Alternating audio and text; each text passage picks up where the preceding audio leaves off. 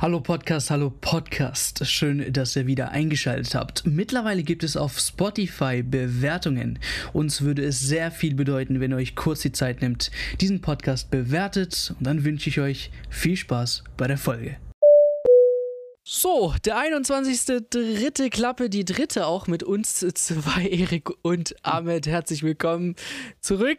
Ja, der März ist der Duo-Monat äh, von uns zwei. Niklas ist ab nächste Woche aber hoffentlich äh, wieder dabei. Wir heißen euch natürlich herzlich willkommen wieder zurück hier bei Kick and Talk. Die Woche mit natürlich paar Podcast-Folgen. Diesmal zwei Folgen. Ähm, aus gutem Grund. Bisschen lame, glaube ich, auch gerade, was abgeht. und wir haben auch äh, aber für nächste Woche was äh, vorbereitet mit Niklas. Das heißt, dann geht nächste Woche trotz der internationalen Pause gibt es was zu hören. Das heißt, wir haben das jetzt aufgeteilt auf zwei Wochen. Ja, Vieles ist passiert jetzt noch gegen Ende der Woche, deswegen haben wir uns gefreut, dass wir jetzt äh, doch über einiges reden können. Es wurden Schiedsrichter beworfen, es wurden Schiedsrichter beschimpft.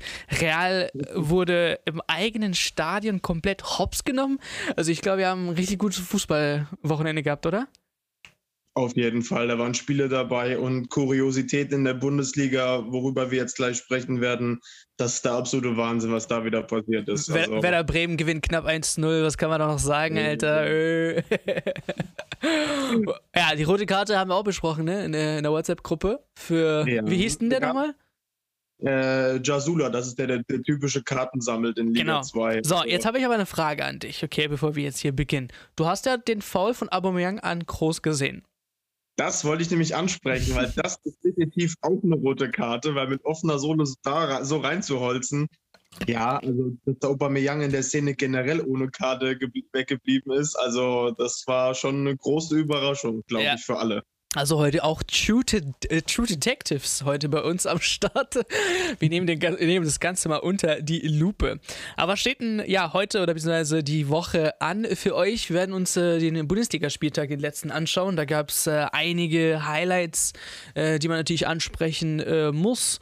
Ähm, natürlich allen voran diese dumme Becherwurf. Und das war auch Highlight der Woche für mich, weil also wir haben uns in der WhatsApp-Gruppe wirklich einen Arsch abgelacht. Ähm, nicht, dass der Schiedsrichter beworfen wurde, sondern weil sieben Stunden vorher tatsächlich eine Werbekampagne vom VfL Bochum äh, per Twitter an die Fans ausgerichtet worden ist, weil äh, irgendwie war das irgendwie bekannt und äh, es hieß, ey, Bier ist zum Trinken da nicht zum Wegwerfen. Und das dann dann am selben Tag passiert. Also es muss wirklich ein echt schlechtes Drehbuch gewesen sein und sowas kann man sich gar nicht ausdenken, dass das wirklich am selben Tag nach so einer Warnung passiert. Ähm, aber gut, ist halt äh, blöd gelaufen. Äh, blöd auch für den VfL, der sicherlich sowas jetzt nicht äh, gerne hat, äh, handhaben möchte, ähm, auch äh, aufgrund der Popularität, die sie jetzt äh, in den letzten Monaten gewonnen haben. Ähm, und die Fans haben meiner Meinung nach immer noch einen super Stellenwert in der Bundesliga. Und das halt, sowas zu sehen, ist halt ein bisschen bitter. Werden natürlich über ja, Trainer-Transfer Nummer uno schlechthin. Äh, da kommt er hier und steht nicht mal an der Seitenlinie und gewinnt per Fernbedienung, ne? Der Felix Magath. Da sind ja auch in der Woche ein paar Sachen passiert bei der Hertha, aber darüber reden wir dann gleich. Ja, unter anderem, äh, wer hat da jetzt äh, Dings, äh, Training abbrechen müssen? Ja, der neue Außenverteidiger, Pyong Pyong oder wie der ah, heißt. Ich sehe schon direkt hier Krämpfe wegen Magath und der Magath ist einfach nur daneben und lacht aus. Dieses Bild, wo er ihn dann so anguckt, der denkt sich nur so, Alter, bist du ein Waschlappen oder sowas. Ja, der denkt sich so, hä, nach dem ersten Tag schon? Also ich habe ja nicht mal richtig angefangen. Sagt er ja auch, ich kann nicht richtig, weil wir sind ja mitten in der Saison, ich kann die jetzt nicht alle hops nehmen. Wer soll dann, dann für ja. mich spielen? Ja, ja ihr merkt es, also der Bundesligaspieltag hat echt einiges äh, auf sich. Das heißt, die Folge wird packe, packe voll.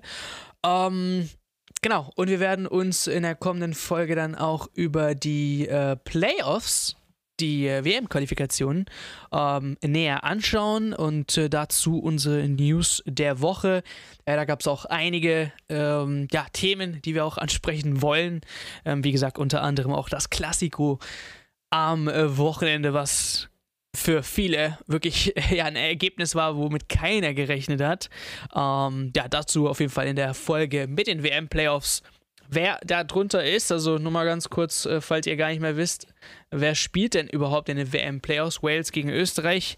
Da kann Alaba zeigen, dass er im Klassiker verliert, aber die WM quasi noch schafft. Denn im anderen Spiel Schottland-Ukraine, was erstmal ja verlegt wurde, wann, keine Ahnung.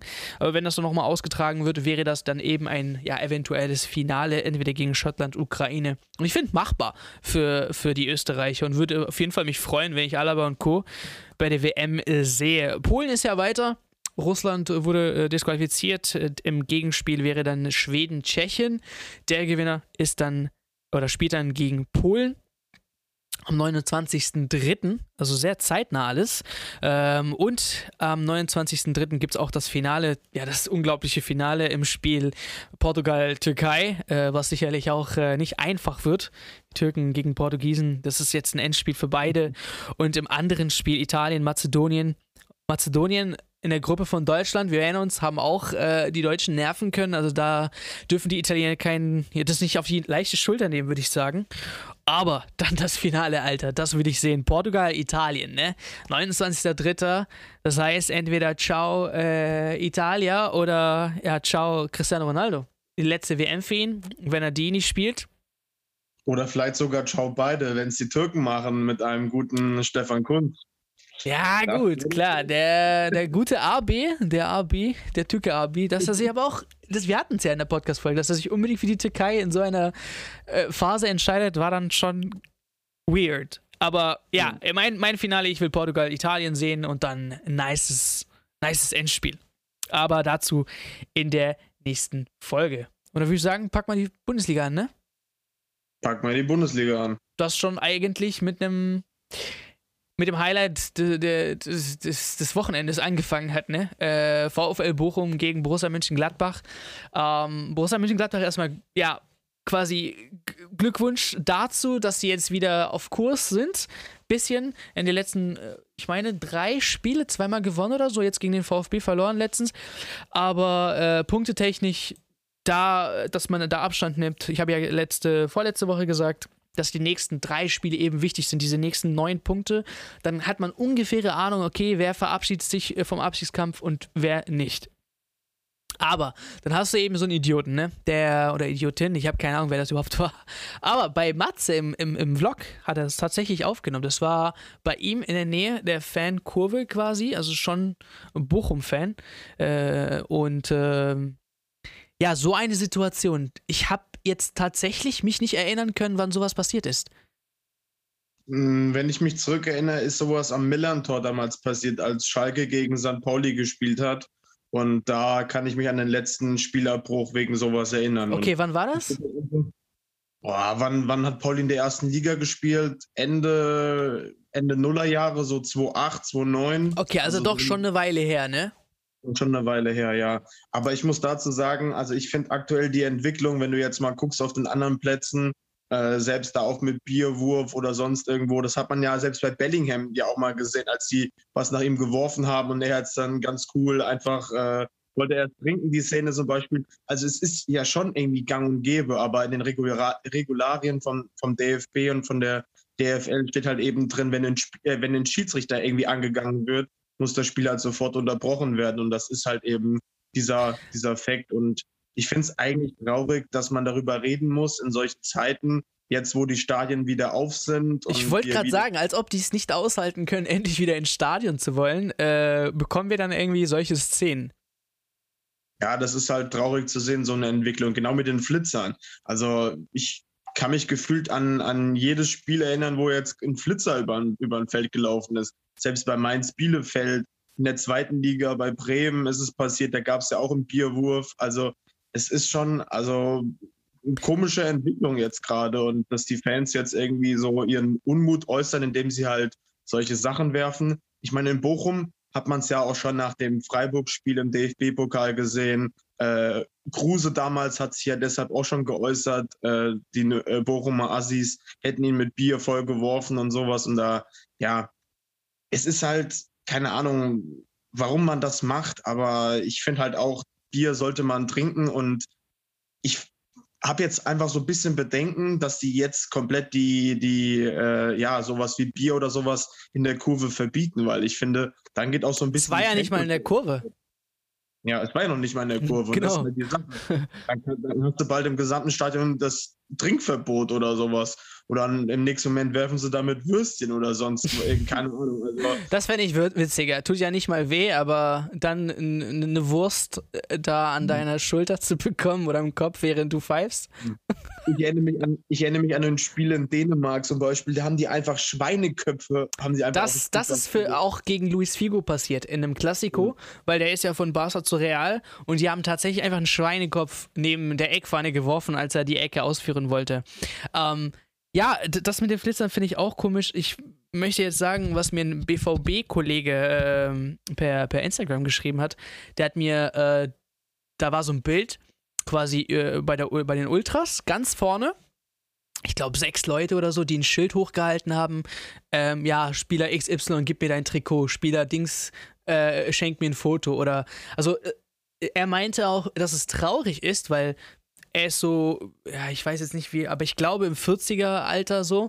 Und also, wenn ich mich zurückerinnere, Digga, in, in der Ultraszene da ganz vorne auch noch am Zaun hat keiner die Spieler gefragt, so nach einem Trikot oder so. Das war einfach nur Borussia Dortmund supporten und die Spieler waren fürs Erste erstmal zweitrangig. Und ob da jetzt ein Trikot rübergeworfen wurde oder nicht, war jetzt nicht so wichtig. Aber dass da jetzt so quasi ich will jetzt keine äh, Gruppe da jetzt äh, irgendwie was vorwerfen. Trikot ist immer schön und gut, wobei, wobei man sagen muss, dass es eher ja in die Erwachsenenhände geht und dann ein paar Stunden später auf Ebay verkauft wird. Äh, man will ja damit nur Profit machen. Also es ist jetzt nicht so, dass du ein, ein, ein Trikot bekommst. Zum Beispiel der Dude, der ein Haaland-Trikot bekommen hat, der war ja so happy da auf der Tribüne, als er es bekommen hat ähm, und ging ja per Twitter übel viral. Da, über sowas freue ich mich, aber dann, wenn es jemand bekommt und eine Stunde später siehst du das äh, auf Ebay, dann ist halt schon traurig. Ähm, von daher, die Flitzer-Szene, auch die Fanszene, wie sie sich bewe momentan bewegt, finde ich beides traurig, also muss ich ehrlich sagen, dass man die, die dieses reine Supporter-Ding nicht mehr sieht, sondern man ist nur da, um, keine Ahnung, ein paar Bilder zu schießen, ein Trikot mitzunehmen, ins Fernsehen zu kommen, was auch immer. Aber das hast du in der Kurve zum Beispiel nicht. Also das glaube ich, also wenn ich jetzt so an Galekorios oder denke vom Wochenende. Das war aber, das war aber in der, im, im, beim Borussia Ultrablock quasi, Süddings, äh, okay. äh, äh, gelbe Wand, ganz unten am Zaun, äh, ganz viele Pappschilder. Bitte gib mir dein Trikot. Julian Brandt, Jude Bellingham, du kannst, kannst dir alle vorstellen, die Namen. Ähm, genau. Und, das, die, und er hat halt gesagt, ey, gelbe Wand, Alter, zu meiner Zeit war was anderes. Ja, das stimmt schon. Das ist halt eine traurige Entwicklung. Jetzt gerade durch die Pandemie ist es vielleicht so geschuldet, dass alle so ein bisschen, ja, jetzt wieder ins Stadion wollen und hier ihr, keine Ahnung, ein Trikot fangen wollen oder sonst irgendwas. Ich meine, ich würde mich natürlich jetzt auch freuen, wenn ich jetzt irgendein Trikot von einem Spieler fangen würde, den ich halt enorm feiere. Ja, aber du wirst das behalten und nicht verkaufen. Eben, eben. Aber ich gehe dafür nicht extra ins Stadion, um halt dieses Ziel zu haben, sondern ich gehe ins Stadion, um einfach Spaß zu haben, um diese Gemeinschaft zu fühlen und nicht jetzt mit meinen Jungs da auf die, auf die Seitentribüne, um dann zu sagen, yo, ich hab Eier, ich renne jetzt mal über den Platz und keine Ahnung, habe jetzt dann in Zukunft Hausverbot beim BVB, bei Arminia Bielefeld oder sonst auch wem. Also ich weiß nicht, irgendwie wollen das alle Leute gerade so ein bisschen kompensieren, habe ich so das Gefühl. Ja. Ähm, Genau, das heißt, für, für, für sowas hat man jetzt äh, quasi ja, was draus lernen müssen. Bin mal gespannt, wie das dann der DFB das handhabt. Wobei ich sagen muss, also Einzelaktion, ich würde jetzt auch kein großes Thema drum machen. Ne? Also die Person finden, ich weiß jetzt nicht, was für Konsequenzen es gibt, aber und dann Feierabend. Ne? Also man braucht jetzt auch nicht fast jetzt unnötig groß zu machen, oder? Bei Werder zum Beispiel gab es ja jetzt auch den Fall im Topspiel. Ähm, da hat der ganze Block zusammengehalten und hat ihn sofort, also den Übeltäter sofort festgehalten und der hat jetzt direkt Stadionverbot bekommen und alles Mögliche auch. Also weiß nicht, warum das in Bochum jetzt nicht so mit vereinzelten Kräften jetzt gemacht wurde, aber ähm, ich denke schon, ja, auf, auf lange Hinsicht denke ich schon, dass das, dass das Stadion auch komplett videoüberwacht wird und dass du halt auch mit Personen Tickets, das sind ja eh schon jetzt mittlerweile auch personalisiert, dass das enorm äh, an, an Zuschuss äh, kriegen wird, dieses Argument. weil man ja alles überwachen muss und gerade wegen solchen Situationen. Und dann, glaube ich, könnte man sich mit den Fangruppierungen auch auf Dauer ein bisschen verspaßen. Ja. Verspaßen, äh, beziehungsweise Spaß hatte ich, Alter. Ähm, und zwar mhm. beim Stuttgart-Spiel. Ja? Also da ist ja wirklich momentan irgendwie was los bei den Stuttgartern. Also das kann man sich ja fast nicht erklären. Ähm, viel Personalunterschiede waren es nicht. Äh, also großartig. Du hast jetzt nicht drei, vier, fünf Auswechslungen, die neu jetzt im Kader sind. Trotzdem, Mamouche und Co., äh, ja, die laufen gerade momentan richtig heiß und äh, schießen auch den VfB Stuttgart endlich aus dem Abstiegskampf raus. So ein bisschen äh, Luft schnappen. 26 Punkte, glaube ich, waren es jetzt. Äh, damit punktgleich mit Augsburg und Hertha. Was natürlich extrem kranker Abstiegskampf sein wird bis zum letzten Spieltag. Ähm, also in so einer Situation würde ich nicht gerne stecken. Ähm, aber trotzdem, Kehrtwende. Warum? war das das, was wir immer gesagt haben. Es war einfach immer Pech dabei und jetzt haben sie endlich mal das gewisse Glück, weil wir, wir haben es immer wieder gesagt, hey, VfB haben zwar verloren, aber gut gespielt, ne? Ähm, und das sah gar nicht nach so der typischen Verlierer aus. Es war immer eben dieses Stückchen Pech, was man dabei hatte. Ist das jetzt einfach, okay, man wird von irgendwas belohnt äh, und dann, dann äh, entscheidet eben dieses kleine Glück dann auch solche Spiele mit drei Punkten? Also ich gehe auf jeden Fall schon mit dieser Devise rein, wie wir es die letzten Wochen schon argumentiert haben. Und da war halt auch das, das Spiel letzte Woche ein großer Faktor, weil sie da einfach nicht gut gespielt haben und trotzdem einen Punkt noch mit Moral sich erkämpft haben. Während ich jetzt an dem, bei dem Spiel gegen Augsburg, die Tabellensituation hat ja schon gezeigt, dass es ein enorm wichtiges Spiel ist, auch wieder fand, dass sie enorm stark gespielt haben.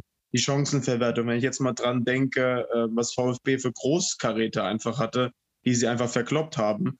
Aber das Resultat ist diesmal ein ganz anderes. Diesmal haben sie es gewonnen. Und ich glaube, es hängt einfach viel zusammen, als sie dieses erste Erlebnis gegen, gegen Gladbach hatten, dass sie das Spiel komplett drehen und einfach der Glaube an sich dadurch äh, entfaltet wurde.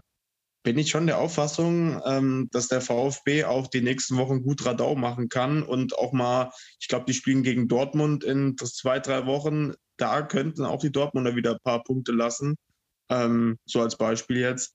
Aber ich habe schon das Gefühl, dass, dass der VfB jetzt als Einheit agiert und dass sie vor allem den Abstiegskampf jetzt komplett angenommen haben. Ist jetzt so eine typische Floskel, aber mir kommt das auf jeden Fall so rüber. Das ganze Umfeld steht komplett hinter dem Verein. Und ähm, ja, das ist gerade eine kleinere Euphoriewelle, die jetzt da entstanden ist beim VfB. Ja, Riesenlob auch von Materazzo an die Fans, ähm, die ja. laut ihm quasi diesen Sieg herbeigerufen, herbeigesungen haben. Ähm, aber es sind auch, wie gesagt, so Mamouche zum Beispiel, hat mir immer ganz okay gefallen, trickreich, dies, das, aber halt der Abschluss, der war immer sehr schwach, die Thomas auch. Und jetzt ist, wie gesagt, dieses Quäntchen Glück, das, was einfach gefehlt hat. Weil wir haben das echt Woche für Woche immer wieder gesagt, das, was VfB ja. Stuttgart spielt, ist nicht schlecht, ist jetzt nicht für jemanden, der quasi da vorletzter, als sie da standen, es kommt einfach nicht so rüber. Ähm, und äh, jetzt hat sich das Ganze geändert. Mit ein bisschen Glück kommst du halt da unten raus. Ganz einfach. Ähm, ja. Und das nächste Spiel, ich glaube, mittlerweile muss man wirklich einfach nur zu Hause Mainz und 100er auf Tipico, auswärts verlieren, 100er Tipico und man, man gewinnt die ganze Zeit, oder nicht? Also, ich weiß es ja, nicht. Gegen, gegen, Dortmund, gegen Dortmund haben sie ja zu Hause in der, in der Woche jetzt auch mal verloren. Ja, also. genau, das sind, aber das sind solche Spiele, wo ich die Finger weglassen würde. Aber ich lass mich nicht lügen. Die letzten acht, neun Spiele war das immer so, dass sie zu Hause gewonnen haben und auswärts verloren haben. Also, was ist das bitte für eine komische Statistik? Vor allem, was da gelaufen ist in dem Spiel, das war ja auch kurios as fuck, wenn es einfach drei Elfmeter innerhalb von zwölf Minuten gibt. Allein das, das gab es, glaube ich, gefühlt, das gab es noch nicht, äh, seitdem die Bundesliga, glaube ich, äh, ja, seit den 60ern gegründet wurde. Ähm, und auch die, die Kuriosität, dass einfach das drei verschiedene den Elfmeter schießen. Das war hier, wer will noch mal, wer hat noch nicht. Und allein wie die Bielefelder da verteidigt haben, das war irgendwie, also ganz, ganz komisch im Vergleich jetzt zum VfB, die halt jetzt wirklich gerade im Flow sind, ist bei Bielefeld gerade so ein bisschen, ja, die Luft raus. Und äh, ganz kurios war zum Beispiel die Szene mit Zweier. Ich weiß nicht, ob du es gesehen hast, mit seiner Uhr, die dann ihm angezeigt hätte, dass er ja, dass der Ball in der, in der, hinter der Torlinie wäre. Und da merkt man halt auch wieder, auf die Technik ist auch nicht immer so hundertprozentig Verlass. Und schon, ist schon kurios alles. Das ist auch zum ersten Mal passiert, dass, dass so eine Uhr so einen Fehler quasi macht. Ja.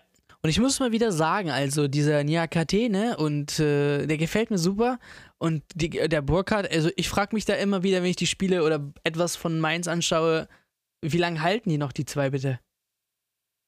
Das sind so typische Dortmund-Transfers, finde ich. Also gerade so Nia KT. Ich finde halt generell, die Mainzer machen eine ganz, ganz schlaue Transferpolitik. Sie suchen so bei unteren Erstligisten in der französischen Liga sich immer ein paar Talente raus, die sie hochbringen und dann halt einfach fördern. Äh, da fällt mir zum Beispiel noch ein Diallo damals ein, den sie auch aus Frankreich geholt haben und dann für teuer Geld an Dortmund verkauft haben. Ähm, wen haben sie noch? Die haben noch diverse andere. Gilbermont damals zu Everton. Also das sind schon viele, viele Karäter, wo sie einfach viel Geld gemacht haben. Und Johnny Burkhardt habe ich schon immer gesagt, dass der ein sehr, sehr guter Kicker ist.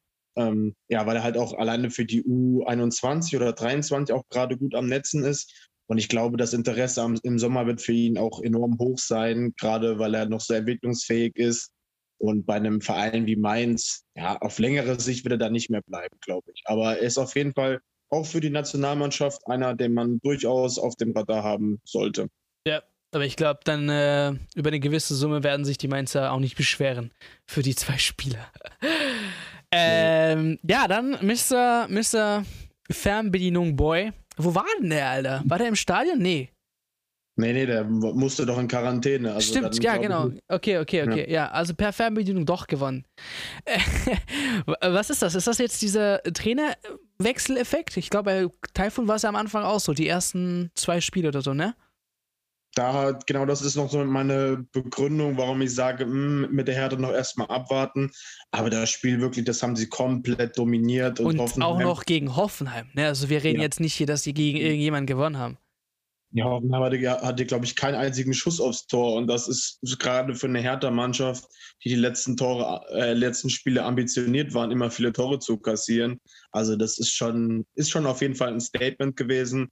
Aber ob sich das jetzt für bewahrheitet, werden wir gerade in den Wochen dann sehen, wenn es dann gegen Stuttgart, gegen Augsburg und gegen die anderen Teams dort geht. Also das wären auf jeden Fall heiße Duelle und ähm, ja, ob das jetzt schon ein Trainerdefekt äh, Effekt ist, kann ich noch nicht so einschätzen. Aber ich glaube halt einfach, dass der die, die Mannschaft ganz anders anpackt als ein Teil von Korkut.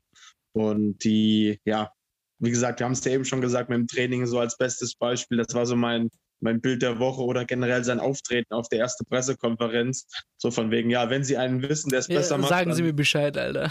genau, sagen Sie mir Bescheid. So einfach locker und drucken. Das ist halt einfach Felix Magath.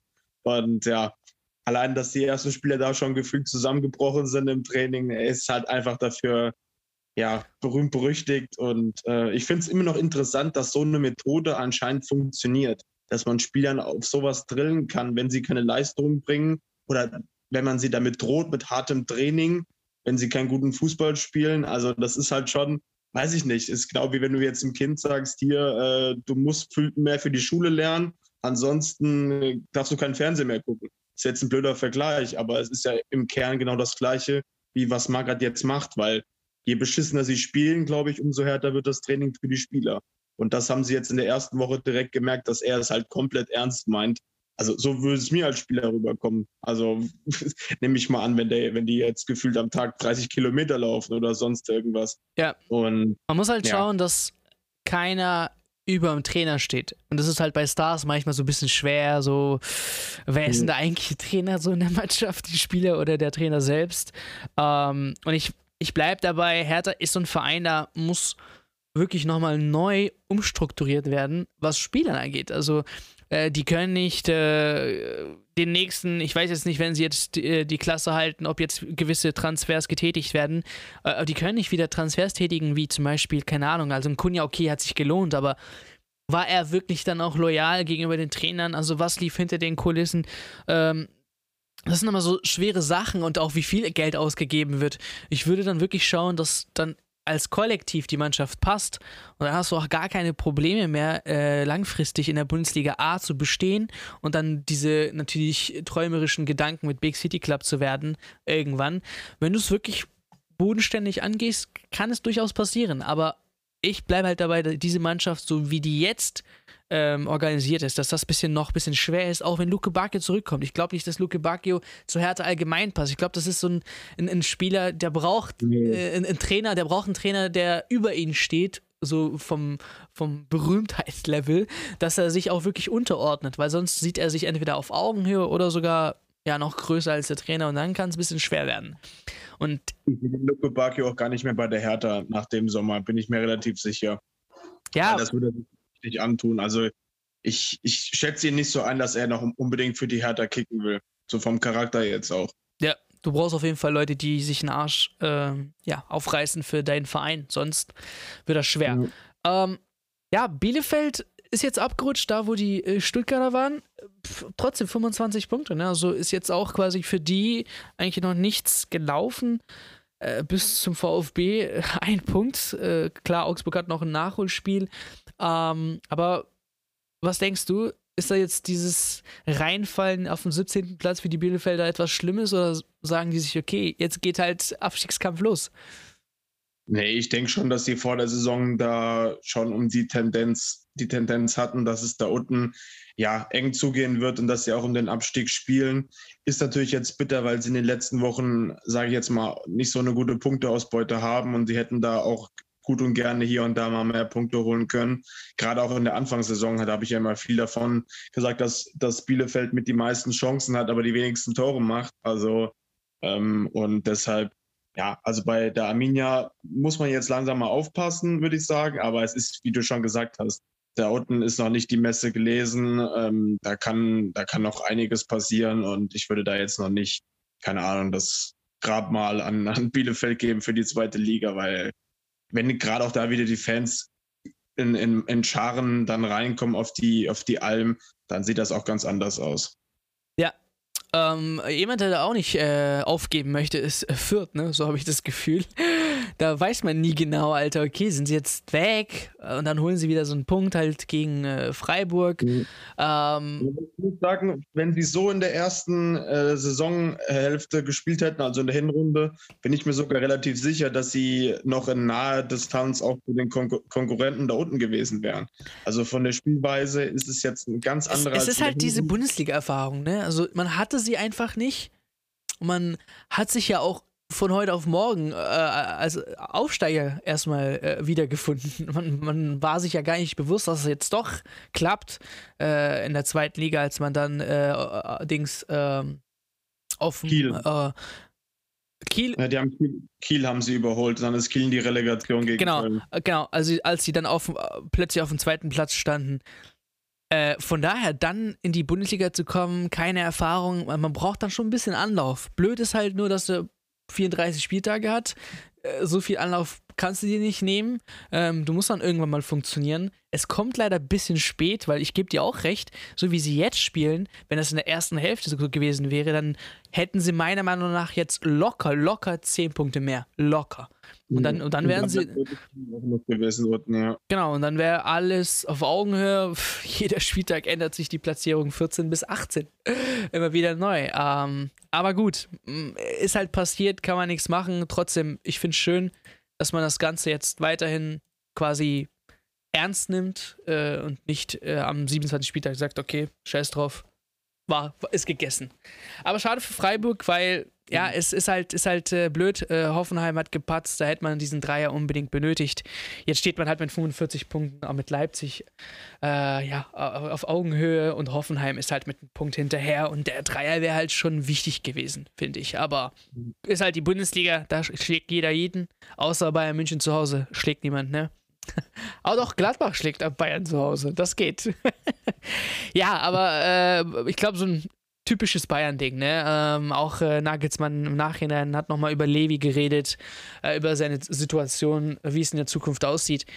Er will den Spieler behalten, aber er weiß auch, dass Fußball ist Fußball. Es gibt keinen Namen, auch ein Ronaldo und Messi nicht, die dann forever quasi die Nummer eins sind und man kann sich nicht von ihnen trennen. Bayern München muss natürlich auch an die Zukunft denken. Und da könnte es natürlich äh, sein, dass man leider Lewandowski gehen lassen muss, weil, keine Ahnung, ein besserer Stürmer momentan auf dem Markt zu haben ist. Und ich rede hier nur von einem, und zwar Haaland.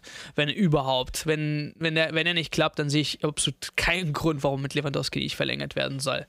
Ähm, von daher, gute Buden gemacht.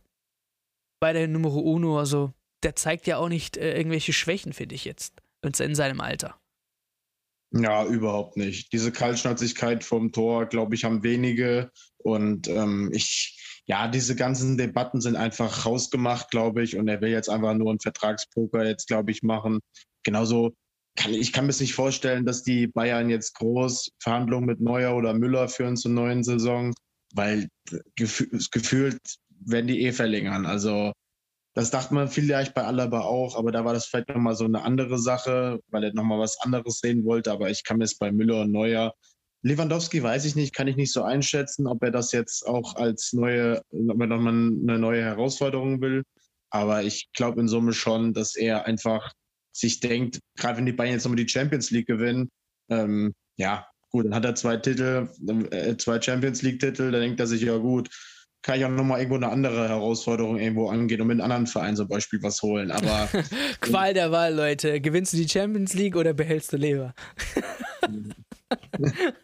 das war jetzt nur ein Beispiel, keine Ahnung, ob ich als Profi dann, wenn ich schon ja, gefühlt alles gewonnen habe, den zweiten äh, Champions League-Titel, weiß ich auf Dauer auch nicht, was ich dann, ob ich dann weiterhin da bleiben soll. Klar, wenn ich, aber wenn ich die Anerkennung kriege vom Verein, wenn die da mir noch ein bisschen mehr Geld zum Beispiel geben, ähm, dann würde ich da auf jeden Fall auch unterschreiben. Aber ist auf jeden Fall eine spannende Sache, wie es da weitergeht. Und äh, Haaland muss sich jetzt bald auch die nächste Zeit entscheiden.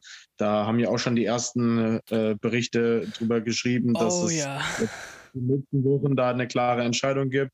Bayern ist da wohl auch noch nicht so ganz raus, aber ich habe eher die Tendenz dazu, dass es nach England gehen wird für ihn. Ja, Bayern äh, bedient sich gerade an Ajax, Alter. Gravenberg ja, und der, der, andere da. Also ja, oder so, genau. Genau, also die, die müssen ja auch irgendwann mal loslegen. Wie gesagt, das Geld ist da, aber ihr kennt Bayern, die machen nur gerne was Schlaues. Also die möchten sowas wie nicht jetzt wie hier in, in, in Sanchez, äh, der super funktioniert hat bei äh, in, in, in der Dings äh, WM oder EM war, EM war das genau und dann bei Bayern München absolut untergegangen ist, sich nicht wieder ja, gefunden hat und dann bei Lille jetzt wieder super spielt. Also das möchten sie nicht oder das möchten sie verhindern in der Zukunft und deswegen pickt man da noch mal zweimal oder schaut man noch mal dreimal genauer hin bis man so einen Transfer tätigt. Ist halt so ein Bayern-Ding. Immer vorsichtig und nie all in gehen. Ähm, Aber bei Sanchez bin ich der Auffassung, dass man ihn vielleicht ein bisschen zu früh hat ziehen lassen. Also da hat man nicht so ihm das Vertrauen gegeben, weil ich glaube schon, dass er in das System reingepasst hätte. Zum Beispiel jetzt gerade unter Nagelsmann. Ja, aber das Problem war die Konkurrenz schon alleine in, zu der ja. Zeit. D der hat die Spielzeit nicht bekommen. Du brauchst die, um natürlich dich wieder ja, mit Fußball Deutschland anzufreunden. Und wenn das nicht möglich ist, wie soll er sich sonst, sonst beweisen? Geht nicht. Ähm, mhm. Auch ein Rocker, also der, der hat sicherlich sich auch eine andere Rolle vorgestellt unter Nagelsmann. Und der bekommt immer wieder Versprechungen, dass er spielt und so, aber trotzdem, so einfach ist es nicht. Ähm, ja, aber Nagelsmann sicher, sicherlich, der, wenn der mit Sanchez gearbeitet hätte, wäre sicherlich ein anderes Ergebnis rausgekommen. Weil der mag junge Spieler, motivierte junge Spieler und ich sehe Sanchez als so eine Person. Um, ähm, ja. ja. Mit seinem Longdong. mit seinem Longdong. wer, wer, das, wer hat das geschrieben? Javi Martinez im Interview damals mit so einem YouTuber. Ja, Javi Martinez. Der muss, das, das Prachtstück Sanchez muss man verewigen. Muss man auch und die arme Freundin. Ja, das nächste Spiel. Äh, Sonntag war sicherlich äh, eigentlich eher spannender, habe ich mir das Ganze vorgestellt. Am Ende habe ich auf Tore gewartet. Lange gewartet zwischen Leipzig und äh, Frankfurt. Kam nix. Ähm, ich glaube, das Schönste für die Frankfurter war einfach nur, dass die Fans wieder da sind. Direkt Pyro, direkt Randale wieder. Und da kommen die Leipziger natürlich dann nicht mit. Hoch, was ist denn hier los? Ähm, ja, war schön anzusehen für mich es gibt sicherlich ein paar, also ich kenne auch ein paar äh, Frankfurt-Fans, die das nicht direkt feiern. Oh, wir sind jetzt wieder die Assis der Liga und, und, und. Aber hey, Fußball, Leute, ist äh, Pyro bisschen, was daran so schlimm, ne? Ähm, wenn nichts passiert. Aber das Spiel an sich, wie fandst du's? Ähm, Leipzig hat da einfach ordentlich Pech gehabt. Also allein die zwei Alu-Treffer und äh, ein sensationeller Kevin Trapp haben das einfach in Summe gut vereitelt und dadurch, ja, war es ein unglücklicher Nachmittag für, für Leipzig, weil dadurch haben sie nicht einen, einen äh, ja, Boden gut gemacht auf die Konkurrenz, beziehungsweise haben sich, haben das nicht ausbauen können. Ähm, und dadurch bleibt halt auch da sehr, sehr eng, weil Hoffenheim hat ja, wie gesagt, gepatzt, Freiburg hat auch nur einen Punkt geholt. Also ja, aber für Leipzig ist es jetzt schon ein kleinerer, ja, in Summe würde ich jetzt mal sagen, eine kleinere Enttäuschung, weil man jetzt nach der Länderspielpause halt auch ein wichtiges Spiel gegen Dortmund dann hat und dann glaube ich, puh, also ich glaube, für, für Dortmund geht es da auch nochmal echt um viel, gerade weil sie jetzt auch den Anschluss da verpasst haben. Und Leipzig muss sich halt von den anderen auch jetzt mal absetzen. Deswegen wird das auf jeden Fall nach der Länderspielpause das Spiel schlechthin. Weil da kann es auch in alle Richtungen gehen. Aber ich, ich bin schon wieder zu, zu weit in der, in der Zukunft. Ja, das Spiel gegen die Frankfurter war natürlich in Summe schon wirklich sehr, sehr bitter. Aber allein was da auf den Rängen wieder los war, ich glaube, für sowas geht man eigentlich gerne ins Stadion. Das sind halt Momente, was ich fühle während ich sowas wie Bier, äh, Bierbecherwurf oder irgendwelche Flitzer nicht so gerne habe, finde ich halt, wenn das im Block bleibt, alles noch human. Da kann man ja auch mal ein Spiel für ein paar Minuten unterbrechen, weil halt, keine Ahnung, die Sicht vernebelt ist. Das ist ja was anderes, als wenn da jetzt, keine Ahnung, irgendeiner zu Schaden kommt. Ja. Leipzig hat jetzt die letzten 15 Spiele, ich weiß nicht, wann Tedesco genau da war, ähm, nur zwei Spiele verloren. Ansonsten alle gewonnen, bis auf drei Unentschieden. Das ist auf jeden Fall eine gute, gute Ausbeute aus 15 Spielen. Und ja, wir haben es gesagt, ob der eine oder andere es nicht mag. Leipzig wird wahrscheinlich Platz Nummer 4 beenden. Hat natürlich jetzt die Konkurrenz mit Freiburg und Hoffenheim. Da sehe ich halt das Problem, dann solche Spiele wie gegen Fürth. Da muss Freiburg einfach noch die drei Punkte mitnehmen. Egal wie 1-0 raus und dann bist du mit zwei Punkten vor Leipzig, weil die werden sicherlich auch Punkte liegen lassen, wie zum Beispiel jetzt so Heimspiele äh, gegen Frankfurt oder das direkte Duell gegen Freiburg war ja auch ein Unentschieden. Ähm, ja, aber ist ein gutes Ding. Ich glaube, äh, wer sich äh, über die Klassiko-Sieg auch nicht gefreut hat, ist Dix, ist äh, Glasner, ne? Also der dachte sich, okay, was habe ich jetzt da abbekommen, bitte, im Europa League-Dings, mhm. K.O.-Phase mit, mit Barcelona. Ja, Frankfurt sechs Punkte hinter TSG Hoffenheim. Anderes als die Europa League gewinnen und dann nächstes Jahr auch international gibt's nicht, ne? Ja, das ist das einzige Szenario, wie sie es packen, so, wie sie es packen können. Oder sie werden halt Siebter und äh, ein Pokalsieger wird RB Leipzig, die dann eh schon international vertreten sind. Das wäre die andere. Oder halt Freiburg, wenn die es halt auch packen sollten. Ja. Aber, da, dann natürlich die Frage, welcher Frankfurter dann RB Leipzig die Daumen drückt. Möchte ich gerne wissen. Ja, schwierig, glaube ich. Zumal mit dem siebten Platz bist du halt auch nur in der Conference League und ich glaube, ja, für die Frankfurter ist das in Summe auch scheißegal. Hauptsache, sie spielen international, glaube ich. Bisschen Aber Schlägern halt gegen West Ham. Fans. ist halt trotzdem nochmal ein anderer Wettbewerb als die Euroleague, ja. gerade im Ansehen. Auf jeden Fall. Bekommst du auch ja andere Gegner ab. Also ich meine, das, was AS Rom momentan in der Conference League abbekommt, naja. Witzigerweise die gleiche Mannschaft, die gegen Rom gewonnen hat. Haben sie jetzt in der ja, K.O.-Phase bekommen. ja, und noch eine, noch eine Partie, die es auch noch gab. Ach, Feyenoord gegen Slavia Prag. Das waren die beiden Gruppengegner von Union Berlin. Die treffen jetzt auch im Viertelfinale auch gegeneinander. Also ist ganz witzig, so ein paar Paarungen in der, in der Euro-Auslosung. Ja, ich meine, für die Frankfurter Fans, ihr müsst einfach so überlegen, hey, paar Stationen Europa, die ihr noch nicht hattet. Von daher, wenn man damit geht, warum nicht? Ähm, genau, aber da später. Ja. Wenn du, vor allem, wenn du den, den fünften gerade in der spanischen Liga schlägst, kannst du gegen den dritten auch bestehen, wenn du da mit Kampf und Wille reingehst. Ja, Barca hatte ja auch in echt irgendwie Sahnetag. Ne? Also das, was gegen Galatasaray war, das 0 zu 0 im Camp Nou, das hätte ja kein Schwein gedacht, Alter. Äh, von daher, ich glaube, Frankfurt muss auf ein Wunder hoffen. Ne? Also ist jetzt nicht so, dass man sagt, okay, da ist auf jeden Fall eine Riesenchance da. Muss ich ehrlich sagen, Barcelona ist momentan gut drauf. Also, und mhm. die erwarten auch, dass sie die Europa League gewinnen. Ähm, wie zu der Zeit Manchester United, als sie mit Mourinho Europa League gespielt haben. Also da ist die Erwartungshaltung sehr hoch.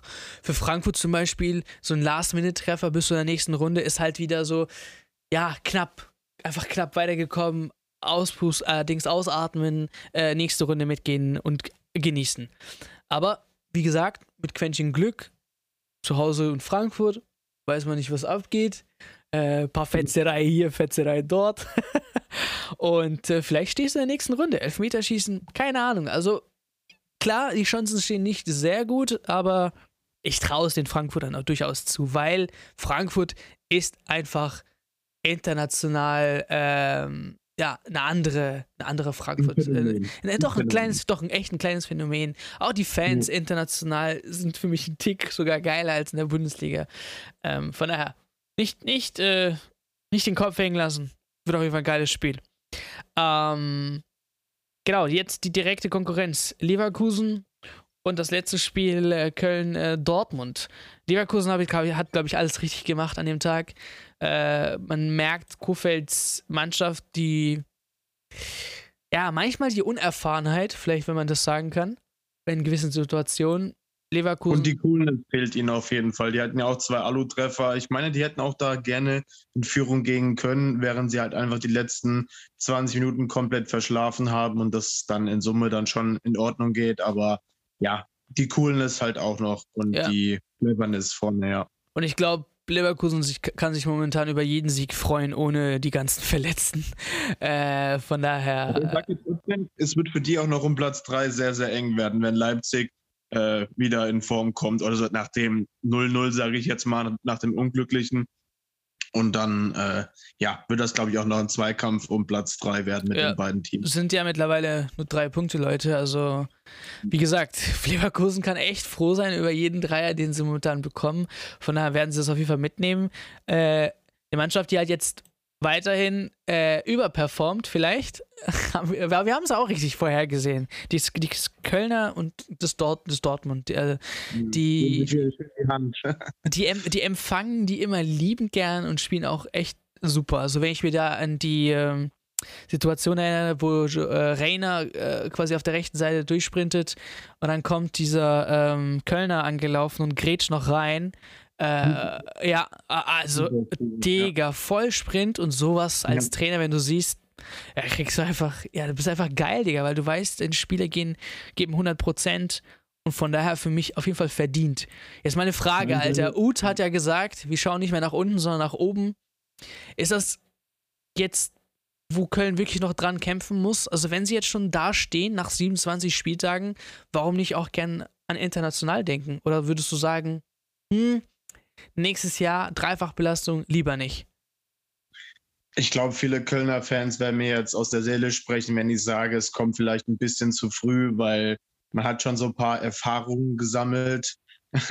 und Learned My Lessons ist ja gerade so ein Meme auch auf TikTok so ein bisschen. Und das, glaube ich, würde ganz gut auf die, auf die Kölner Fans sein, wenn sie sich zurückerinnern an die Saison 17, 18, als sie Modest äh, ja, das geschafft haben, international zu spielen und dann im Folgejahr sind sie sang- und klanglos abgestiegen. Also da muss man dann halt schon aufpassen. Ich habe nicht so das Gefühl, dass es dann so passieren könnte, weil halt einfach dieses Teamgefüge einfach so phänomenal ist. Der Kader von den Namen her ist jetzt nicht so das ganz große. Wenn man jetzt mal das vom Vorjahr vielleicht vergleicht, jetzt auch nicht so unbedingt besser. Ähm, aber allein dieser Wechsel auf der Trainerbank, ey, der macht so viel bei denen aus und ähm, ja, die kämpfen alle für den Verein, für die Stadt. Und dann die Reaktion von Hübers nach, nach dieser Grätsche, das war gefühlt ein Torschrei. Also das war ja geisteskrank. Ja, ähm, ich glaube, im Fußball darf man halt wirklich niemals sagen, okay, ja, es ist echt so, klar, eine andere Mannschaft, aber äh, Fußball, Digga, kannst du auch direkt absteigen, wenn sowas ist. Es ist halt die Frage, nächstes Jahr Dreifachbelastung, hast du einen so breiten Kader, dass du sagen kannst, okay, das schaffen wir, ähm, wenn sich jetzt wichtige Spieler verletzen, weil gab es ja auch jetzt nicht, muss man ehrlich sagen.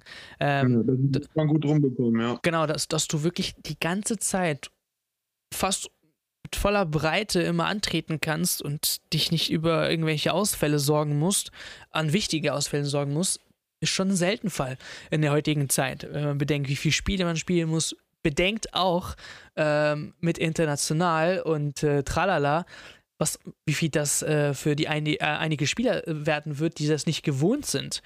Klar, im DFB-Pokal kannst du früh ausscheiden, dann hast du nur noch zwei, aber das ist halt kein Szenario, den du gerne haben möchtest. Dann doch lieber äh, DFB-Pokal und äh, Bundesliga all in und äh, gerne nächstes Jahr können wir dann drüber quatschen, wenn wir wieder Siebter oder hm. Sechster sind.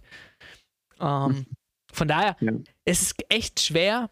Mein, meine Gedanke ist halt so, guck mal, du bist jetzt, sag mal, du rennst 400 Meter und du bist jetzt so nach 300 Metern auf einer guten Platzierung, sagst du jetzt, ich gebe nochmal Vollgas oder bist du mit der Platzierung zufrieden, die du gar nicht erwartet hättest, weißt du so. Ähm, wenn man so viel Schweiß und Blut hinter sich hat, würde ich es durchaus verstehen, wenn die Spieler und der Trainer sogar sagt, Conference League, okay, aber Europa League wäre nochmal was Geiles. Ähm, genau, von daher drücke ich auf jeden Fall die Daumen. Was mich enttäuscht, ist halt Dortmund, ne?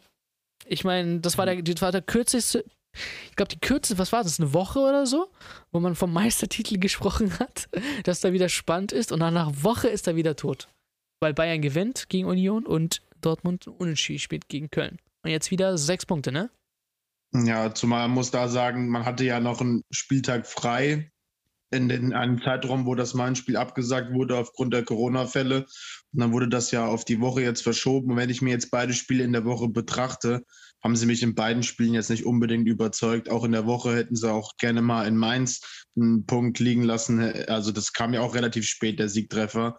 Und ja, also bei Dortmund ist es halt so einfach, dass der Kader Hummels fällt ja auch nach wie vor, da hat jetzt auch wieder gefehlt und keine Ahnung, wenn Marius Wolf in beiden Spielen die entscheidenden Tore macht, also ich würde ihn jetzt mal, ich würde ihn jetzt mal als der deutsche Haaland betiteln, von der Frisur her passt das eigentlich auch ganz gut. Und wenn er momentan so der, der Mann ist, der das, der das, ja, der das Ruder in die Hand nimmt, finde ich es schon ein bisschen merkwürdig. Und ähm, Rose, der so ein bisschen, ich weiß nicht, ähm, ja, er hat ja auch in der Pressekonferenz die ganzen Fans, die alles besser wissen, so ein bisschen kritisiert, indem er gesagt hat, ja, die da von der Couch, die immer ihre Chips fressen oder sowas, die wissen ja eh alles besser. Das ist für, mich alles nur so Floskeln, die er gerade trifft. Und ich muss ehrlich sagen, also ich keine Ahnung, wie die Dortmunder Fans das sehen, aber mich nervt er irgendwie mittlerweile. Also mit seinen Aussagen und wie er, keine Ahnung, argumentiert. Das ist alles so, ja, so. Es gibt halt Trainer, die nach einer kurzen Zeit einen riesen Impact bei der Mannschaft haben und dann gibt es Marco Rose.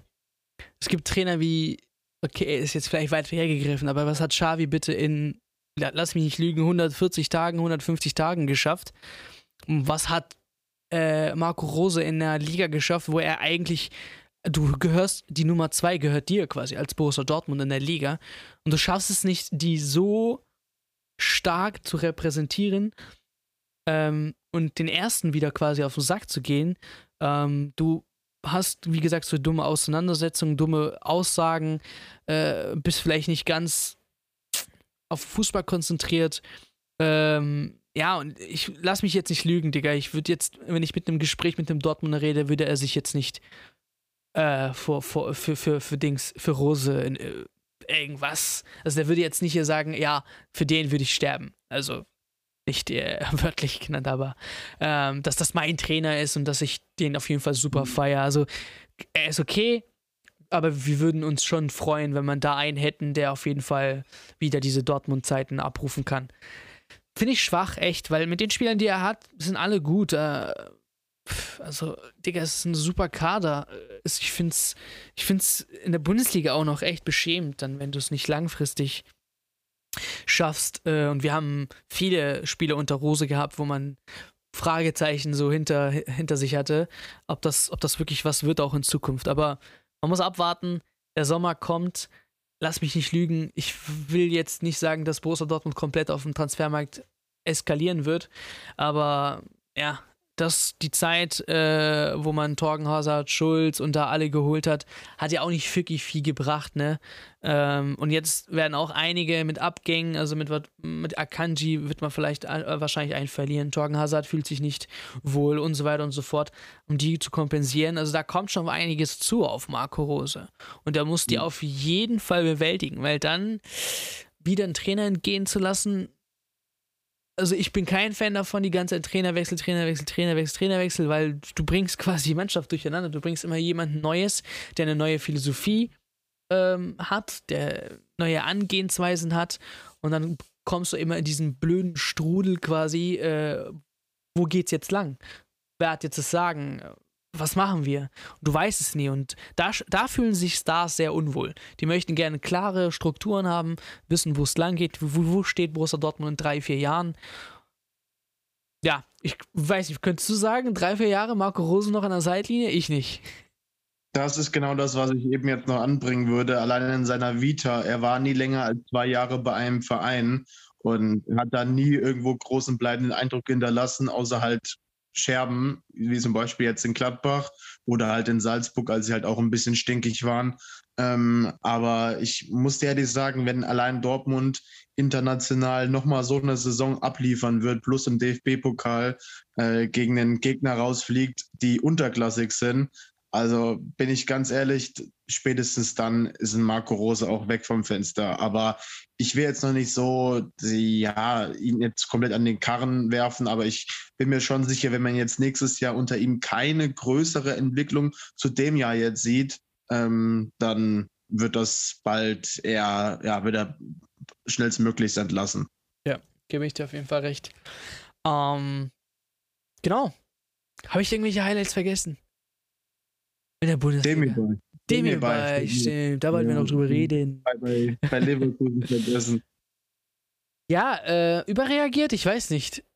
Ich meine, im Endeffekt, äh, Alter, wir können ja Schiedsrichterleistung Woche für Woche immer wieder kritisieren, bringt ja nichts, ne? Weil dann haben wir jede Woche eine Podcast-Folge über irgendeinen Schiedsrichter. Wir haben jetzt mhm. vorhin am Anfang im, im, äh, im Intro gesagt, Aubameyang hätte schon längst fliegen müssen äh, gegen Groß da mit offener Sohle. Geht einfach nicht. Wir haben es gesehen, in der zweiten Bundesliga wird so in, in, in, sowas direkt mit Rot, also nicht direkt, im Nachhinein wie Videoassistent mit, als Rot geahndet.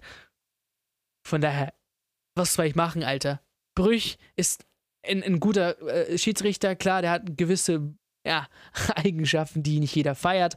Aber wenn du dann so eine dumme Auseinandersetzung einfach alle hast, du hast nicht unbedingt einen Überblick, dann kann es doch durchaus mal vorkommen, dass der eine oder andere eine gelbe Karte bekommt, die nicht sein sollte. Aber er, ja, er, er bringt sich, er bringt sich ja selbst mal wieder in Probleme, finde ich. Du bist, genau, genau. wie alt ist er? Er ist Ende 20, oder? Ja, er ist halt so ein Spieler, er provoziert auch gerne mal. Ich erinnere mich da an, an, an Betis mit, mit Fekir, diese Auseinandersetzung, die er damals hatte. Aber ich nehme ihn jetzt mal in Schutz gegen äh, Wolfsburg jetzt an dem Wochenende. Hat er schon die Rolle gehabt, um den Streit eher zu schlichten und ihm da im Kontext eine gelbe Karte zu geben, ist vielleicht jetzt ein bisschen kacke.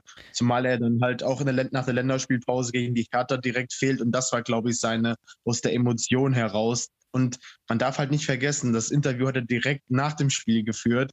Und da sind generell Spieler immer noch so geladen. Ich, hätte, ich äh, denke an den Spieler hier von, wie heißt der, Löhmanns Röpen, wo er zum Schiri gesagt hat, hey, er soll mal Cornflakes zählen gehen. Also ein, ein Satz, der geht in die Geschichtsbücher ein. Also und da muss ich dir wirklich sagen, ja, da finde ich es immer so ein bisschen, ja, man muss das mal so aus der Perspektive der Spieler sehen. Die kommen jetzt gerade vom Platz, 90 Minuten gespielt, 13 Kilometer abgelaufen, fehlen dann in zwei Wochen ungünstig wegen einer dummen gelben Karte und dann, ja, dann ist, natürlich ist es jetzt nicht unbedingt die schönste Wort, Wortwahl, was er jetzt da hatte, aber ja, es ist halt auch wieder so, naja, in Sachen Meinungsfreiheit ist halt auch wieder ein bisschen schwierig. Kein Wunder, wenn wir dann so später Profis haben, die halt einfach in Interviews jetzt nicht so Emotionen zeigen, weil das ist ja genau das, worauf wir eigentlich immer geil sind. Genau, weil DFB ermittelt ja jetzt gegen Demi bei. Aber es ist ja mhm. jetzt nichts, äh, ja, was hätte jetzt niemanden vorhersagen können. Das ist typisch, wenn du jetzt eine dumme Aussage machst gegen irgendjemanden, dann muss der DFB da jetzt äh, quasi ermitteln. Ähm, was jetzt da rauskommt, keine Ahnung. Ob es jetzt am Ende mehr als die gelbe Karte wird oder noch gewisse Sachen, kann durchaus vorkommen. Aber dann, was ich mich halt frage, so du bist, du musst da einfach ein bisschen professioneller sein. Okay. Ja, vielleicht, ja. ja. Ähm, du hast gewonnen, scheiß drauf, dann fehlt halt ein Spiel. Gegen Hertha, hey, es wird nichts passieren, oder? Der wird doch nichts verpassen. Ah. mal schauen. Ah, dann schauen wir mal, ob der Market-Effekt noch läuft. Ja, das war, das war Bundesliga. Eine schöne Stunde für euch. Ich hoffe, der Recap hat euch gefallen. Der kleine Recap. Wir wollten echt das kurz fassen, Leute. Ihr müsst ja, äh, müssen mal die ganzen vorherigen Gespräche mal aufnehmen und auch veröffentlichen. Ja, äh, wir machen Bundesliga-Recap, so circa eine halbe Stunde. Ja, ja. Und dann wird das immer doppelt so lang. ähm, zu zweit eigentlich. Hätten wir noch Niklas Meinung dazu Hilfe. Ja, nochmal noch mal 20 Minuten obendrauf. Ähm, ja, sicherlich. Von daher, ich hoffe, wir haben nichts vergessen. Ähm, nächster Bundesligaspieltag äh, werden wir natürlich auch drüber quatschen, je nachdem. Wir schauen mal, was halt wird. Aber wenn ich jetzt schon so sehe, Alter, Spiele wie äh, Dortmund äh, gegen Leipzig, was du vorhin schon gesagt hast, geil. Äh, geht schon richtig ab. Bielefeld, Stuttgart, Junge, Abstiegskampf ja. wird direkt Nein. abgehen. Ähm, und wie, ja, Union Köln, auch ein geiles Spiel. Direkte Nachbarn quasi. Ähm, also der nächste Spiel, Spieltag hat es in sich. Wir freuen uns, wenn ihr dann auch nächste, beim nächsten Recap da seid. Ja, ja. Wieder zu dritt. Die drei Mucha äh, die Muchachos, wie heißen die? Muchachos, ne? Nee, keine Ahnung. Tre tres Muchachos. Musketiere. Die Musketiere, Musketiere genau sowas. Aber im Spanischen, ja, im Spanischen weiß, weiß, ich auch gar nicht mehr. so. Compañeros, keine Ahnung. Ja, irgendwie sowas, sowas mit Compañeros, genau. Okay, Episode ist vorbei. Vielen Dank fürs Zuhören. Bitte, bitte, bitte, bitte lasst unbedingt ein Review oder ein Abo da. Das hilft sehr diesen Podcast und vielen Dank nochmal fürs Einschalten. Bis zur nächsten Folge.